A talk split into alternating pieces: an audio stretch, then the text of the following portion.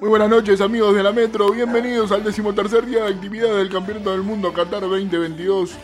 Un Campeonato del Mundo que hoy ya nos entregó la tanda completa de partido de octavo de final.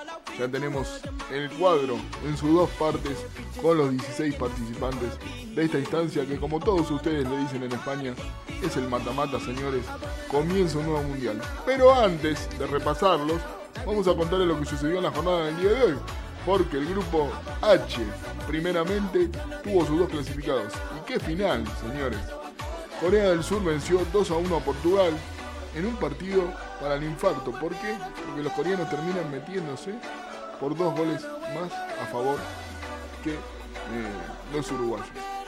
Uruguay ganó frente a Ghana precisamente 2 a 0 con los goles de Jordan de Amajadeta, pero ante esta gran victoria sorpresiva de Corea del Sur con los goles de Wong y de Jan sobre Portugal, un Portugal que parecía que arrancaba con todo el encuentro, se había puesto en ventaja realmente con un gol de Joca, pero, pero cuando uno se confía en el fútbol suelen suceder grandes sorpresas. Y eso fue lo que pasó hoy al conjunto que dirige Fernando Santos, al seleccionado que dirige Fernando Santos. Como lo dijimos antes, Uruguay venció 2 a 0 a Ghana, la Rascaeta puso los goles, hubo muchas situaciones, un arbitraje polémico, penales no cobrados, en mi juicio, para el seleccionado sudamericano, pero bueno, esto es fútbol y Uruguay no queda eliminado por este último partido, queda eliminado por los dos primeros, donde no estuvo a la altura de las circunstancias. Son Portugal y Corea del Sur los que acceden a octavos de este grupo, mientras que también se definió el grupo G. Un grupo que tuvo una victoria histórica, la de Camerún, 1-0 sobre Brasil con el gol de Abubakar sobre el final del encuentro. No le sirvió a los leones africanos. ¿Por qué? Porque quedaron eliminados ¿eh? en esta fase inicial. Sí, hubo muchísimas emociones y un partidazo en el otro duelo de este grupo que protagonizaron suizos y serbios. 3 a 2 la victoria para la primera selección, para los suizos. Golazos por doquier, Shakiri, Emboló y Freuler para el seleccionado ganador, mientras que Mitrovic y Vlaovic marcaron para los serbios. Pudo haber sido para cualquiera, hubo un buen arbitraje de mi compatriota, el argentino Fernando Rapalini.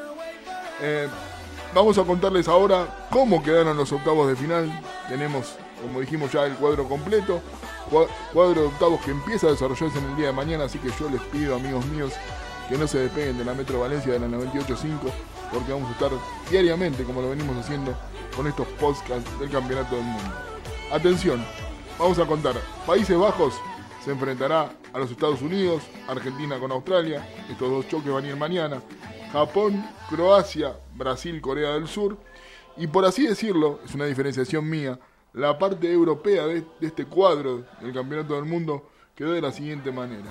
Inglaterra frente a Senegal, Francia será rival de Polonia, gran candidato el equipo francés, lo quiero decir antes que esto suceda a repetir el título.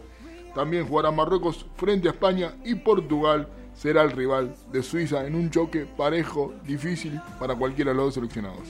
Les mando un fuerte abrazo, les agradezco la compañía.